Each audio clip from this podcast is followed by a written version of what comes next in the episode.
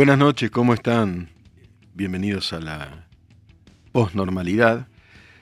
Es viernes, pero la Argentina no se detiene nunca y siguen ocurriendo tantísimas cosas, pero hay una noticia internacional que de algún modo también nos toca, por supuesto, y es que una mujer iraní, escuchen esto, eh, se ganó el Premio Nobel de la Paz, ¿no?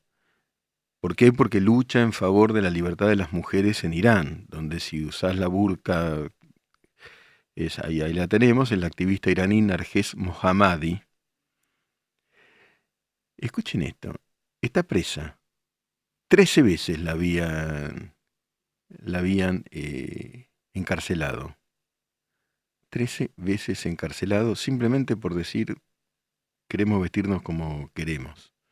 La policía de la moral así se llama. Escúchame, generación, ok, eh, vos tenés el cerebro que te... Nada, ¿no es cierto? Bueno, te agradezco que partas. Partí nomás, partí tranquilo. Eh, nada, nada. Nada, la nada misma, hermano. por favor, mira. Está presa. ¿Saben qué? La condenaron a ciento cincuenta y pico de latigazos. Bueno, tenemos que pensar, me imagino que acá eh, los movimientos eh, feministas eh, saldrán a aplaudir este premio. Es muy importante para la lucha de las mujeres en todo el mundo. Me imagino, no sé ustedes qué se imaginan. Hola Gustavo Moyano, Cubeo, que hace rato que no te veía, Aledomi, Facundo Román. No, pero digo, saldrán acá los movimientos feministas, este, muchos de ellos están ideologizados, pero más allá de eso, ¿no? Rabán Astras pregunta, profe, ¿Irán sería una teocracia de derecha un régimen de derecha? Es una teocracia de ultraderecha, ultraconservadora. Es una teocracia siniestra, que exporta terror, que agredió dos veces a la República Argentina. Pero esto es muy importante, este premio Nobel. Es muy importante, pobre mujer, como bien dice Facundo Román. Pobre mujer. Claudio Soria, buenas tardes, profesor. Una semanita movidita y sí, con lo de Insaurral. Y ahora cae otro, ¿eh? me parece. El intendente de Merlo, Menéndez se llama. Cuántas cosas están pasando en, el suburbano. Cuántos silencios que hay. Facundo Román, me imagino que habla de los teócratas iraníes, son terroristas asesinos, no el pueblo de Irán, pueblo de Irán, por supuesto, es un pueblo culto, sufrido en general, ¿no es cierto? Salvo los fanáticos, los fanáticos hacen un desastre en todos lados. Hayon Caffein dice, no es una condena, eh, nadie puede soportar esa cantidad de latigazos. Y la habrán querido matar. PBI, hola profe, el momento de la tarde en el que se activa el ser pensante y desactivamos el chip destructivo. Bueno, eh, A mí lo que me interesa es la ecuanimidad. Si nos pronunciamos en función de transgresiones al bueno, y agresiones a las mujeres, que es lo que hay que hacer, por supuesto, este reconocimiento internacional es muy importante. Es muy importante para todos, para todos. También ganó el Premio Nobel de Literatura John Foss, se llama un noruego, lo estuve leyendo, estuve investigando. Me parece que es interesantísimo, pero tengo que confesar que todavía no lo leí como se debe, es también dramaturgo. ¿no? Hay una escena, leí una escena, el chico queda dentro, la mamá queda fuera sin la llave. Y es una escena desesperante, una escena kafkiana, digamos. ¿No? Lo, lo, intolerable, eso es lo kafkiano que parece que este John Foss retoma con, con mucha profundidad. Ahí está el término Rabanastras, el fundamentalismo es peligroso en todas sus versiones, ya sean religiosas o, o ideológico, ideologías. Naturalmente, es fundamentalismo. Es decir, hay unos fundamentos que nadie puede discutir y uno de esos fundamentos es las mujeres deben vestirse de este modo y no de tal otro. Bueno, como como siempre vamos a hacer una mesa de examen, mesa de examen. La pregunta es, ¿qué es el método científico? ¿Por qué les digo esto? ¿Qué es el método científico? ¿Cómo definimos el método científico? ¿Por qué les digo esto? Porque en este momento de gran de grandísimas confusiones con, todo lo que ocurre, con, la inteligencia artificial, con los chisporroteos de campaña, con los fuegos artificiales y los reales, es decir, los carpetazos reales, los, las fake, etc. Es importante proceder pensando como se procede en la ciencia. Y yo digo que como se procede en la ciencia es como debe procederse en el periodismo. Es decir, el primer elemento central, pero a ver si alguno eh, me, define qué es el método científico, pero hay un primer elemento central, que es la observación. La ciencia parte de la observación y les voy a contar esta historia. Esta historia es real, es muy conocida. Este libro de Karl Hempel, que es un neocantiano, recién me crucé con Fanta, que, estudia, con Ale Fantino, que estudia muchísimo. Me dije, ¿estás neocantiano ahora? No, bueno. Eh, le dije que no, no sé, pero es una filosofía de la ciencia natural. Pero ¿cuál es la historia que nos cuenta Karl Hempel? Entre 1844 y 1848, un científico se llamaba Ignaz Semmelweis, Semmelweis, Semmelweis, que era húngaro, pero fue a trabajar a Austria, Austria y Hungría están pegados. En el Hospital General de Viena ocurría lo siguiente, escuchen esto, porque vale para pensarlo todo. Había dos salas de parturientas, de personas, mujeres que habían parido.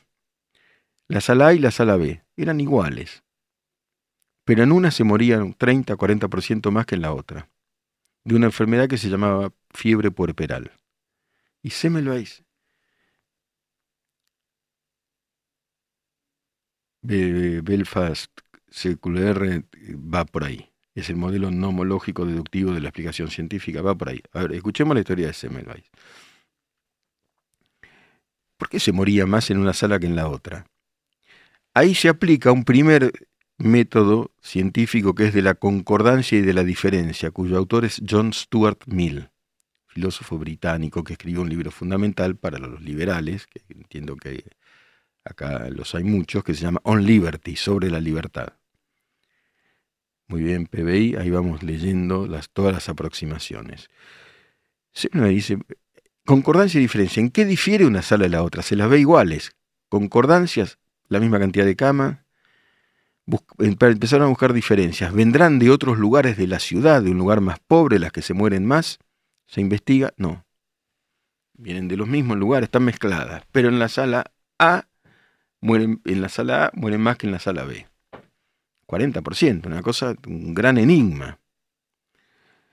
Entonces empiezan las teorías locas, las hipótesis no relevantes, las hipótesis irrelevantes. La más loca de todas es que alguien del Hospital General de Viena dice, no, debe ser que las que se mueren más, hay un cura que pasa tocando una campanita que es muy tenebroso, es muy tenebroso, toca la campanita porque le va a dar la extrema unción a otros pacientes de otra sala y pasa por ahí y ese tipo de noche pasa y eso genera un fenómeno por el cual las de la sala A se mueren.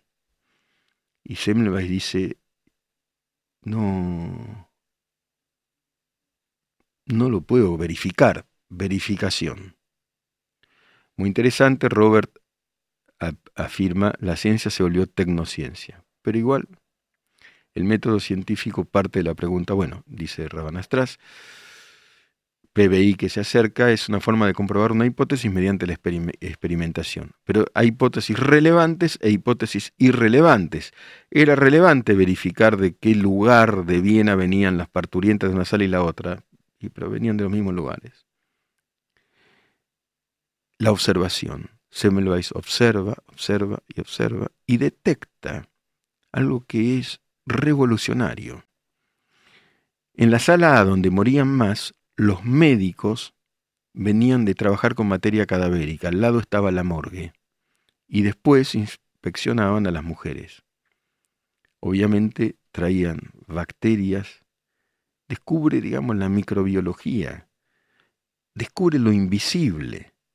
Se ¿Qué inventa? ¿Cuál es el invento de Semmelweis? Hay que lavarse las manos y usar guantes.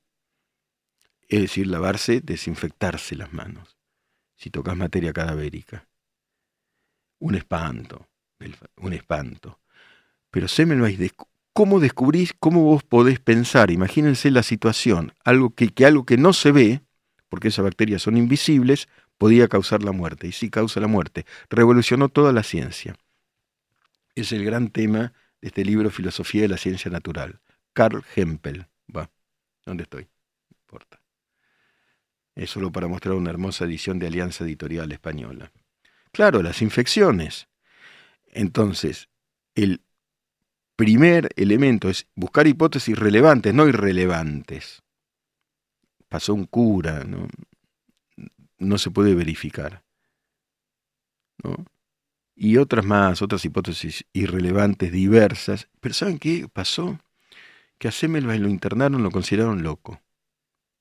Tenía razón, después se demostró que tenía razón. Primero lo internaron en un psiquiátrico de la época. Y tenía razón. El método científico. ¿Qué es el método científico? Sí, es observar, verificar, pero apliquémoslo Facundo Román, eso sí es ser revolucionario, claro, ahí eso es una revolución, ahí cambió todo. Cambió todo y fíjate, es un científico, es un tipo, un tipo que tenía una cabeza y, no hace falta tener gran, un gran cerebro, es decir, yo voy a observar y voy a chequear. Y era evidente que cada vez que un médico venía de la morgue, de trabajar con materia, material cadavérico y, e inspeccionaba a las mujeres que habían parido, se morían. Eso ocurría distanciaron la morgue y, e inventaron la obligatoria desinfección de las manos. Claudio Soria, observación, verificación, detección, descubrimiento, solución. Bueno, yo lo que propongo es que el método científico se aplique al periodismo y también al ocultamiento de la política. Che, esto que está apareciendo en este medio, en el streaming, en el diario, en la radio, etcétera, ¿lo podemos verificar? ¿O es una hipótesis irrelevante? ¿O es lo que yo llamo la noticia deseada? o es una teoría conspiranoide, es un disparate. Si lo podemos, vamos a observar, vamos a verificar. El periodismo debe trabajar con eso para mostrar, eh, bueno, ya lo saben y ya me escucharon muchas veces, el hecho atómico, ¿no? El hecho atómico, el hecho puntual. Y las conclusiones. Si tocas materia cadavérica, no te lavas las manos e ingresas al cuerpo de otra persona, lo vas a contagiar. Hay unos seres, entes, entidades invisibles que hacen daño. El COVID, fíjate vos, el COVID.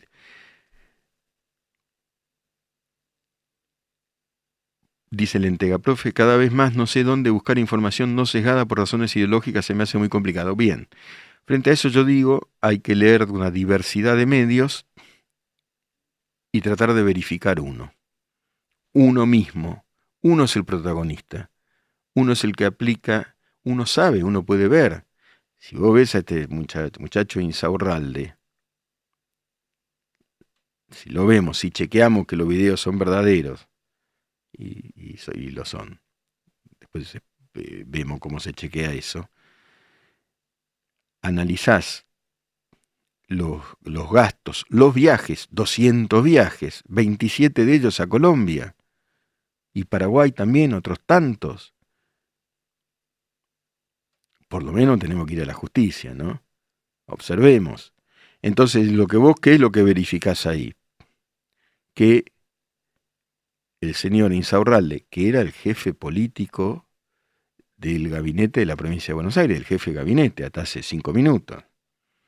¿Quién lo puso? Máximo. Y Máximo es el hijo de quién, ya lo sabemos, de Cristina. Desde ya no en los medios K, por favor, no, en los medios K son.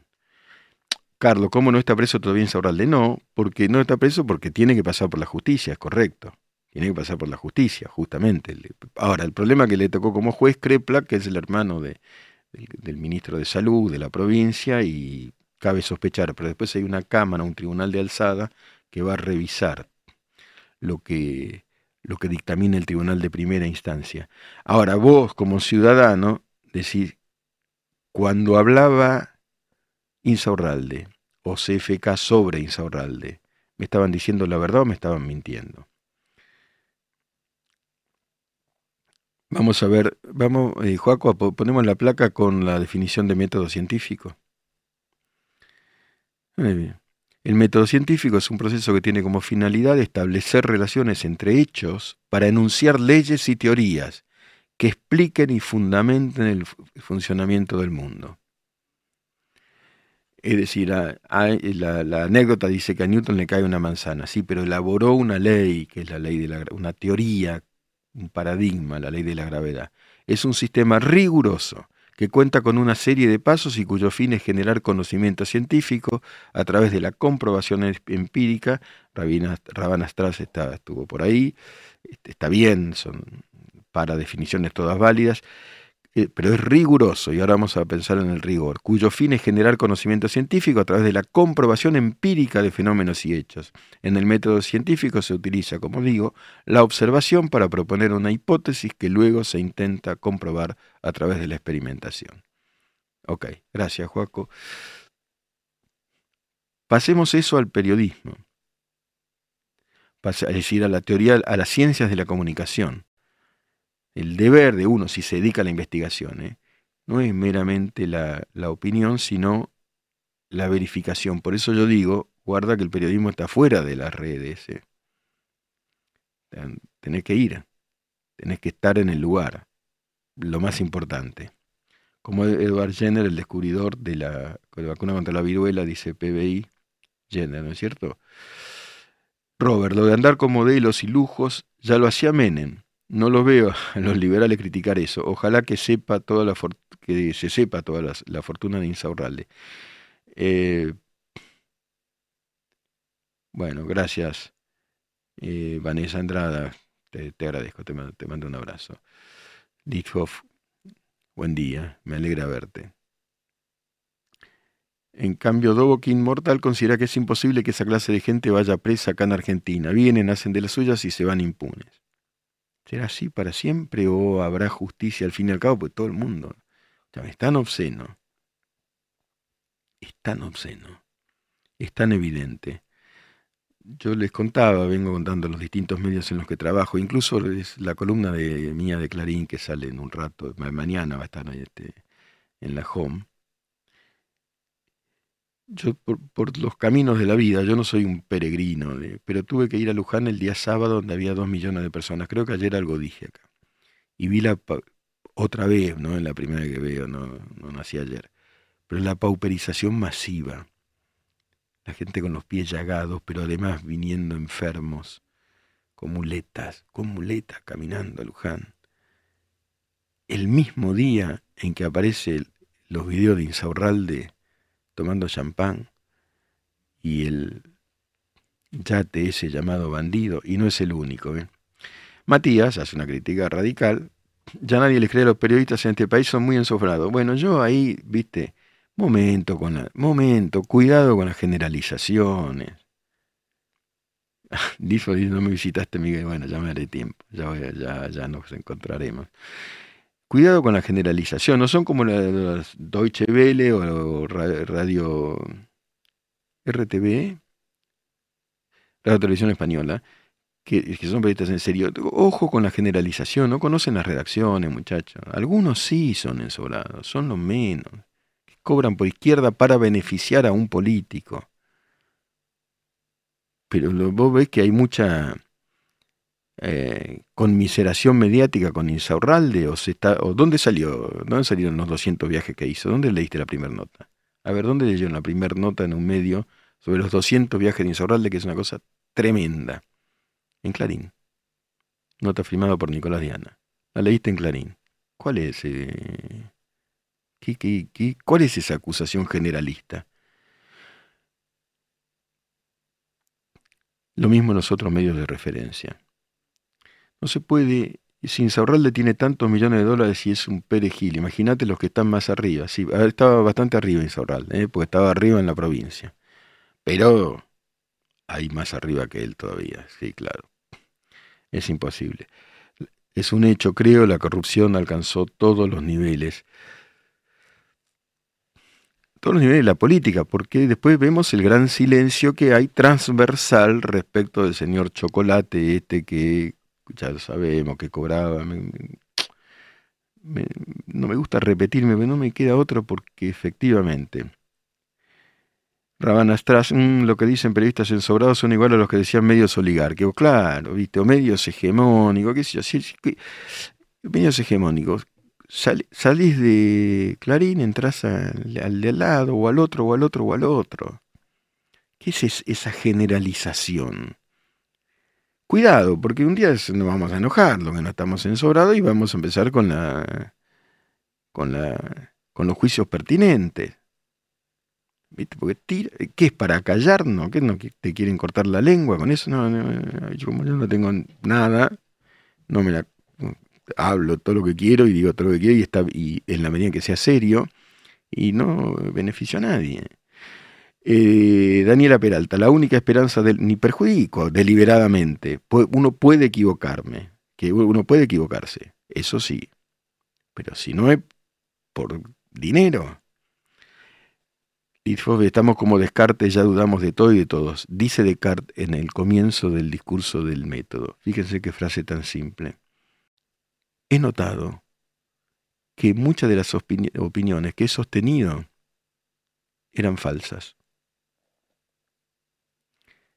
Opiniones pueden ser falsas y hay que encontrar aquello de lo que no se puede dudar. Lo de errores hay en todos los medios, Martín M. En todos los medios. El tema error y además uno pisa trampas todos los días. Eso fue en Clarín.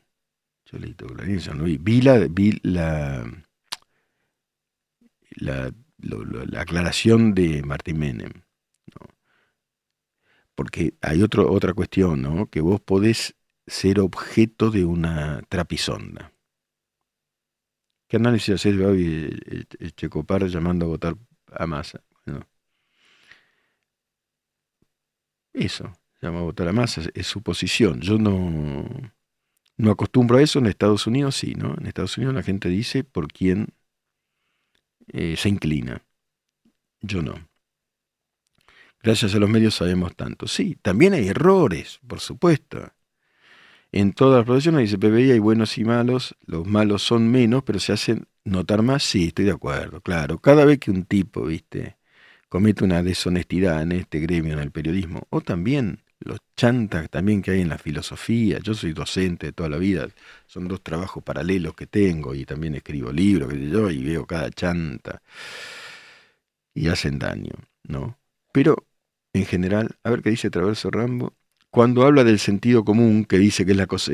gracias, leyó, leyó de carta, a verso Rambo. Claro, habla del sentido común que dice que es la cosa mejor repartida, pues cada uno piensa tener tanto que no precisa más del que ya tiene. Traverso Rambo es cartesiano, los ejes cartesianos. Fíjate un tipo, otra revolución. Los ejes cartesianos, ¿lo estudiaron? es algo tan simple y, y tan crucial. Esto me hace acordar a la serie de los Villegas del cartel de Cali. A ver por qué. Bueno, gracias Alejandro. Sí, el libro que tenía recién es Filosofía de la Ciencia Natural de Karl Hempel. Hayon Caffein, profesor, me parece que no están, no están dando por aludidos todos los periodistas cuando la crítica es para algunos. Hay casos que son muy burdos, sí, es cierto, hay casos que son muy burdos, sí. Pero que no se use eso para generalizar. Eso es lo que digo simplemente. Daniela Peralta dice un verdadero cartesiano no votaría ninguno. Y bueno, complicada, complicada, complicado votar, pero siempre hay uno que debe ser el menos malo, ¿no? Complicado, estamos complicados, estamos complicados, estamos en un momento realmente... ¿Es hiper esto ya? ¿O todavía no? y viene o no viene. Mira, yo eh, creo que la hiper es después de una guerra es lo peor que nos puede ocurrir. Y es tanta la, el saqueo a los bienes públicos, tanta la impudicia y tanta la mala praxis que me parece que estamos por lo menos al borde de la hiper, ¿no? Felipe B. He escuchado periodistas que desconocen cosas básicas, la aprobación de leyes. El problema es que se ponen en pedestal, la gente poco prueba. Por más que se equivoque mil veces, van a seguir ahí. Ahí, ustedes vez que hablan de periodismo, yo me meto. yo creo que tiene razón Felipe B. Es decir, que hay un problema que es el panelismo sobre cualquier cosa. Yo creo en las especializaciones, pero creo en las especializaciones de todo. Por ejemplo, ahora voy Daniela Peralta. Eh, por ejemplo, si vos me decís a mí, ¿quién es nota hoy en el fútbol? ¿Quién es nota? Chiquito Romero, ¿no? Es nota. Si vos me decís a mí, escúchame, conseguime a Chiquito Romero que hace un reportaje ahora, yo no lo tengo, no, no, no, no, no, me, no soy especialista en Boca Juniors. Pero hay gente que sí. Que vos le decís, conseguime a Chiquito Romero, que por supuesto es nota, y lo consigue. Lo mismo vale para los periodistas especializados en cuestiones jurídicas, lo mismo para los de economía. Cuando uno que no sabe nada lo ponen a opinar de cualquier cosa y dice cualquier cosa, y ahí sí hay que hacer una capacitación. Yo creo que debemos capacitarnos, por eso yo estoy en una maestría que enseña periodismo. Daniela Peralta dice algo muy inteligente, me parece, técnicamente no es una hiper, socialmente sí lo es. Socialmente, la vivimos como una hiper, son escenas de hiper. High on caffeine, si no es hiper, por lo menos en mega. Ya perdió la referencia de precio, pero totalmente, no sabemos qué es caro y qué es barato. El agua puede no estar hirviendo, pero ya quema, claro. Me parece que está bastante bien expresado. No hay precio, no sabés, no sabés. Un agua, ¿Cuánto cuesta un agua? ¿Cuánto cuesta un té? Vale más de mil mangos un té, que es agua. Hablando de la metáfora de High on Caffeine que habla del agua hirviendo. Roberto Eterno, creo que lo dije, Newton inventó el cálculo integral para formalizar sus leyes físicas. Después formalizás, le da forma de, de forma en abstracto. Un café doble, mil mangos, dice Hayon Cafeín, que debe saber algo porque por algo se llama, se hace llamar como se llama. Facundo Román, sin una justicia independiente nunca vamos a salir adelante. Esta gente debe ir presa. Ahí sí, justicia independiente. Tenemos muchísimos problemas muchísimo. Todos los días te clavas un café doble de high on caffeine, claro, y por eso te llamas así. Está bien. Yo me acabo de tomar dos cafés que me hizo Estela acá de. Bueno, yo te voy a ser sincero, Martín Iván y Salviar, ¿qué opina de gente como Kovadlov que entra en la política endulzando el oído de los políticos? Yo, yo lo quiero a Santiago Kovadlov. Aprendí mucho de él, tengo muy buen diálogo. Y después tiene sus posiciones. Es muy interesante hablar con él. La verdad que sí. Puedo estar de acuerdo o en desacuerdo, etcétera, pero esta es mi opinión. Daniela Peralta, mi hermana tiene negocio, almacén, y los proveedores todos están cerrando cuentas para antes del 16. Todos están agarrando para antes del 23 del día, luego de las elecciones, por supuesto. Lidhoff, saludos a Estelita, nos hace el café acá, una genia. Escúchame, ¿qué pasa el 23? Ah, antes del gym, High on Caffeine se clava un café doble y se gasta una luca, pero me parece que hace bien. Yo también me voy al gym, pero a la tarde. Gonzalo India, yo soy peronista y voy a votar a Sergio. Podés no coincidir conmigo, lo charlamos. Lo que me molesta es el insulto y la violencia. Recibo insultos en mis redes a cada rato y eso no está bien. Y yo creo que tenés toda la razón en, en molestarte porque te insulten. Se llama democracia, viejo se llama democracia. Y si Gonzalo es peronista, tendrá sus razones y vota por quien se le ocurra. Como cada uno vota por quien se le ocurra y, sabrá por qué. Podemos debatir, podemos polemizar, pero no insultar. ¿Qué es esto? ¿Qué es esto? Bueno, se llama democracia y se supone que somos liberales, ¿no? Bueno, hacemos una pausa y volvemos. Postnormalidad. Un espacio abierto para pensar en libertad.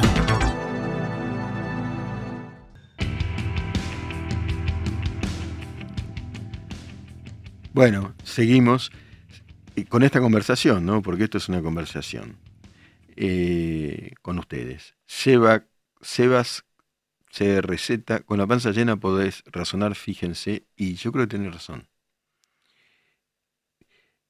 En un sentido, eh, hay un libro que se llama El ocio y la vida intelectual de Joseph Piper, que analiza cómo surge la filosofía en Grecia. Y entonces lo que él decía es que la filosofía surge una vez que tenés resuelto el negocio, es decir, tu renta, podías dedicarte al ocio. El ocio se opone a la pereza. Pereza es no hacer nada, no pensar nada, estar ahí tomando champán con la cabeza hueca o diciendo, enunciando eslóganes, no. Eh, el, claro, había que resolver el negocio para poder dedicarse a la filosofía. La, yo creo que tenés razón. También creo que cuando la pasás mal, pensás de otro modo, como resuelvo el día de mañana, el mes que viene. Son formas diferentes de pensamiento. Pero para el pensamiento abstracto sí. Eh, es indispensable tener resuelto, por lo menos no vivir desesperado económicamente. Por eso me parece que es interesante. Daniela Peralta dice que no hay que votar por nadie. Sintetizo varios mensajes. No voten a ninguno, dice. Bueno, no sé, che. Yo creo que hay que elegir. Robert le responde, y son decisiones, Daniela. Lo que sí es claro es que todo mienten y ocultan cosas, ni se salvan de contradicciones. O se silencian, Robert, o hacen silencio. Ocultan o hacen silencio. Todos, todos, todos. Sebas se receta, toma el guante y dice, cuando la pasas mal aprendes. Sí, sí, aprendes. El tema, ¿sabes qué? Cuando se te va la vida pasándola mal cuando se te va la vida pasándola mal y un día, el otro día fui un velorio de alguien que conocía, muy inteligente, y un día se murió, flaco. Y vivió toda su vida acá en este país pasándola mal. Y eso, y eso, ¿qué, te puedo decir? Me, me, quedé sin palabras, me quedé sin palabras porque no, todas las esperanzas, los esfuerzos,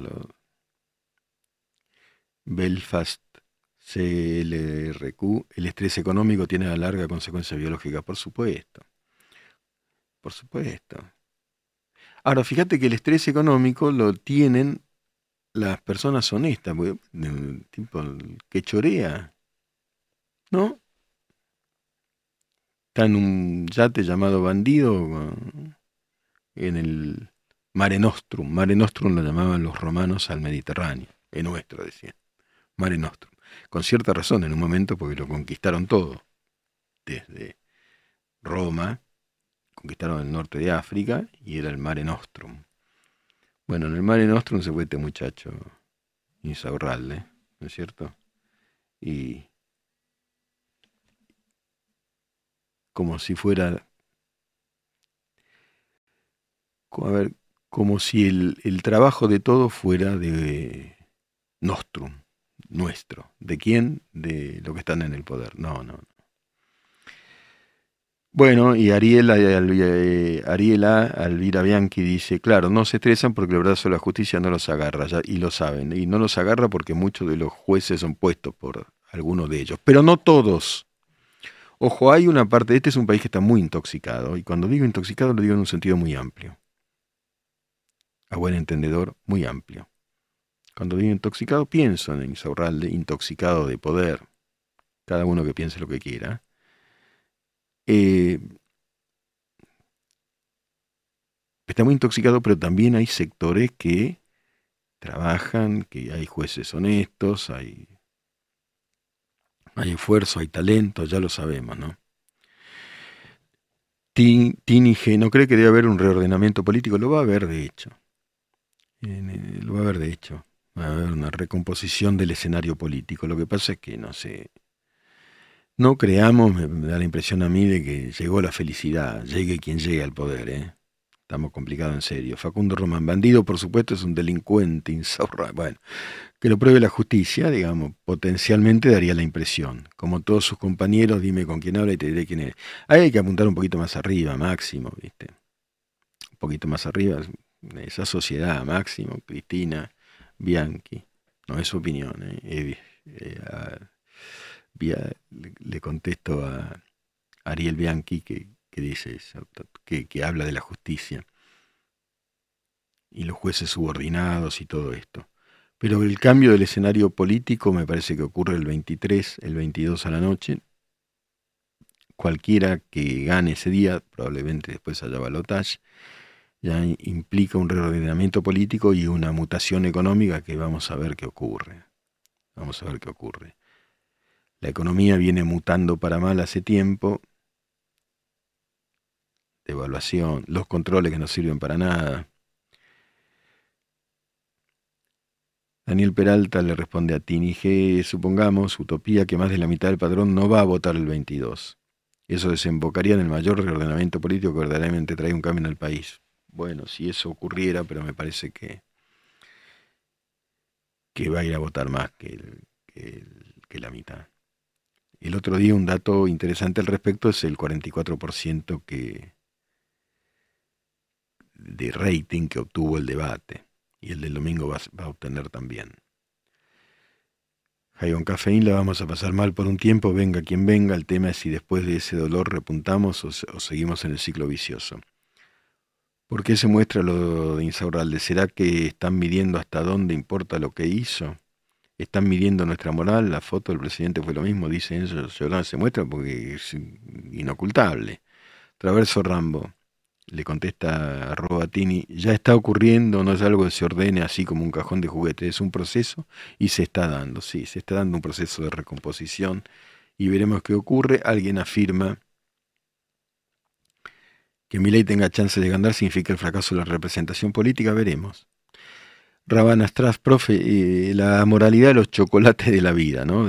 ¿Se da por la falta de juicio o una cuestión personal de cómo ven al mundo? ¿Se da por un sistema? que se alejó, se alejó de, digamos, de la transparencia. Fénix Zul dice, inviten a Agustín Laje, no hay problema, ¿por qué no? Miguel, ¿qué pasó que en Argentina ya no existe la meritocracia o por qué un ingeniero es ministro de salud? Y sobre la meritocracia hay un libro de Sandel, es el autor, que se llama La tiranía de la meritocracia. Yo quiero hacer esta salvedad. Debe existir una meritocracia. No es lo mismo un burro que un gran profesor. No es lo mismo. Ahora, cuidado, que es muy difícil hacer méritos si vos no sabés qué vas a comer mañana. La meritocracia, para que haya real meritocracia, tiene que haber un piso en donde todos jueguen una carrera partiendo más o menos del mismo lugar para hacer mérito. Porque si realmente, si no, si no tenés ni para tomar el colectivo para llegar al hospital, es muy difícil hacer mérito y tener un PhD en Harvard. Daniela Peralta, no confundamos eh, reordenamiento político con reacomodamiento político. Claro, ella quiere decir se van a acomodar de vuelta. Vamos a hacer una pausa y vamos a leer el poema. Pensar, pensar, pensar. Posnormalidad. Pensar escuchando. En Neura. En la posnormalidad la poesía se le de pie y los viernes se lo dedicamos a Borges, que tanto talento nos dedicó a todos nosotros. El enamorado. Lunas, marfiles, instrumentos, rosas, lámparas y la línea de durero, las nueve cifras y el cambiante cero, debo fingir que existen esas cosas. Debo fingir que en el pasado fueron Persépolis y Roma, y que una arena sutil midió la suerte de la almena que los siglos de hierro deshicieron. Debo fingir las armas y la pira de la epopeya y los pesados mares que roen de la tierra los pilares. Debo fingir que hay otros. Es mentira. Solo tú eres, tú. Mi desventura y mi ventura, inagotable y pura. Posnormalidad. Filosofía en radio en Neura.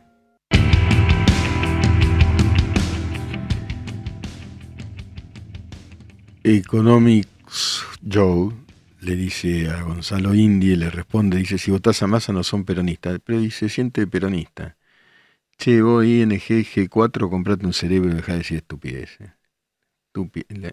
Leete historia de la estupidez humana, pero por ahí no sabe leer. Por ahí no sabe leer. Me parece que no, ¿no? No. Leer la vida no sabes. Tómatela. Ya escuché a varios decir que mi ley es el nuevo Perón.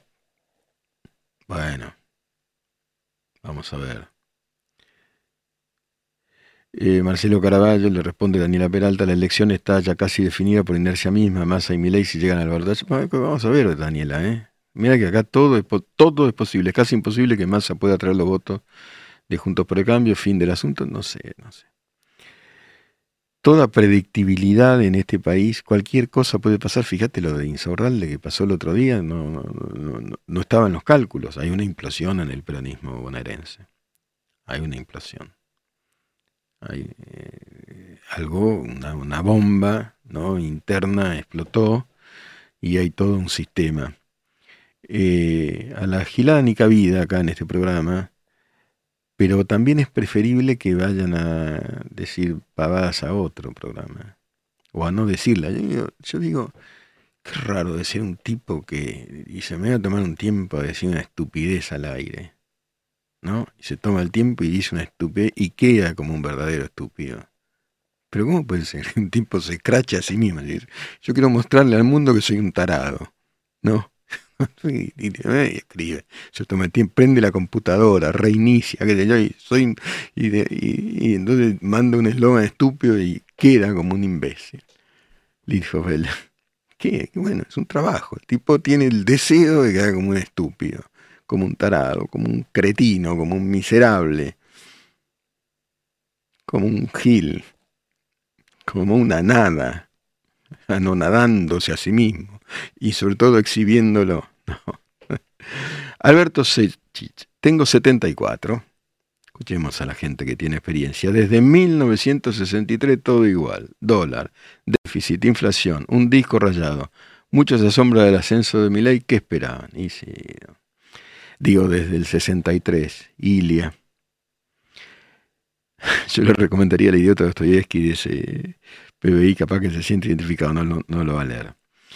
Listo, se le olvidó lo que pasó en Chaco. Bueno, ahora salió Capitanista, así que no llega a fin de mes. Che. Pero, ¿qué? No nos subestimen tanto. No, ya sé, dice Jairo Café, es el lado de Internet, profe. No, ya sé, yo también hago un poquito de, me gusta un poquito. Daniela Peralta, uff, es, de eso sobra Miguel en la red, lamentablemente. No, yo lo, sé perfectamente. Pero también hay que educarnos en las redes.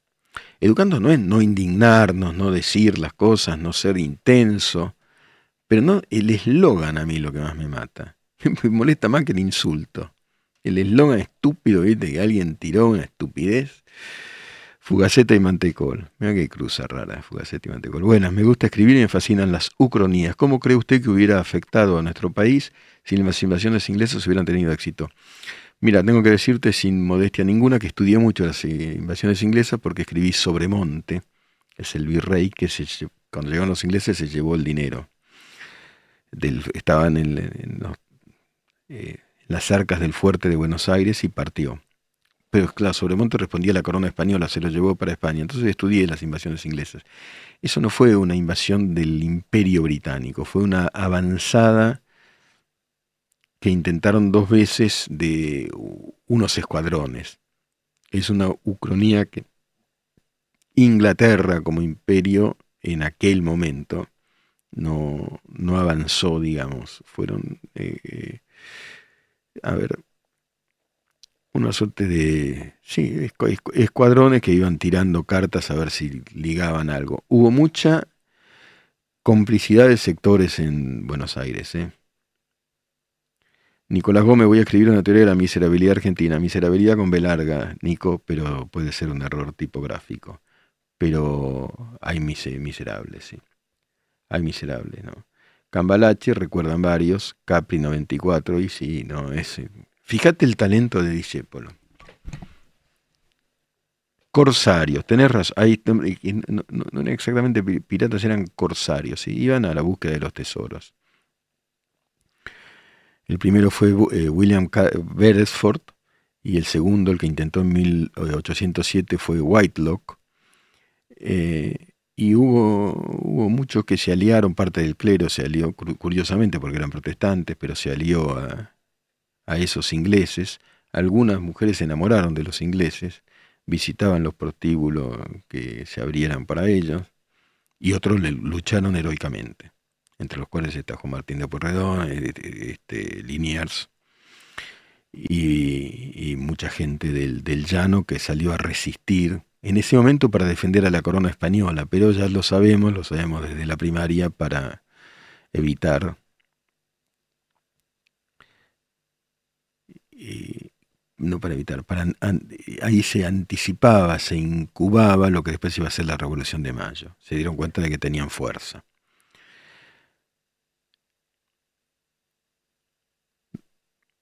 pero eran corsarios, como bien nos recuerda Belfast, sí, eran corsarios. Igualmente, había un, se llamaba el puente Galvez, lo que hoy es el puente Pueyrredón, fíjense, era un puente de madera que se llamaba puente Galvez. Entonces las tropas eh, criollas incendiaron el puente Galvez, los ingleses pasaron igual, pasaron por el, por el riachuelo, lo que hoy sería el riachuelo, que era un, estaba un poquito más limpio. Eh, pasaron, pero eh, estuvieron dominando Montevideo también. Sobremonte huyó. Los ingleses tomaron el tesoro de Sobremonte, lo capturaron en Luján y se lo, depositaron en el Banco de Londres. Les cuento que esa novela Sobremonte fue adaptada para el teatro por un dramaturgo llamado Ignacio Apolo y fue representada en el San Martín, en la sala Martín Coronado. Había 1.500 personas por función. Bueno, estuve muy contento por eso. Federico G., ¿qué opina de los comunicadores que desprecian a los de las redes? Después de todo, son personas que ahora tienen voz. Antes el mensaje de la prensa no se ponía en duda. Hoy se sabe si dicen falsedades. Lo mismo que vos. Yo creo que las redes contribuyen al, se llama complejo informacional. Artur Pela, de Luján al mundo, claro, en Luján lo capturaron el tesoro de Sobremonte y fue al Banco de Inglaterra y se depositó en el Banco de Londres. Eh, hubo un desfile mostrando una victoria británica, se llevaron la plata. Y Sobremonte fue ascendido dos veces en España. ¿eh? Acá era el, cobarde, el traidor, y lo fue para los criollos, pero eh, la corona española lo consideró un tipo que intentó, hizo lo que pudo por defender el dinero que ellos consideraban de ellos. Pero en el teatro, la obra Sobremonte, yo la novela se escribió, se la llamé Sobremonte, pero en teatro se llamó Sobremonte, el padre de la patria. Fue el primero que se llevó la, tarasca. Define el pensamiento de Noam Chomsky, por favor. Mira, Chomsky como semiólogo y como lingüista, otro día le dedicamos más tiempo, es interesante. Como politólogo, defensor del chavismo y todo lo demás, es terrible. Eso es lo que pienso. Les dejo un abrazo muy afectivo a cada uno de ustedes. Viernes, postnormal, con Miguel Wiñaski.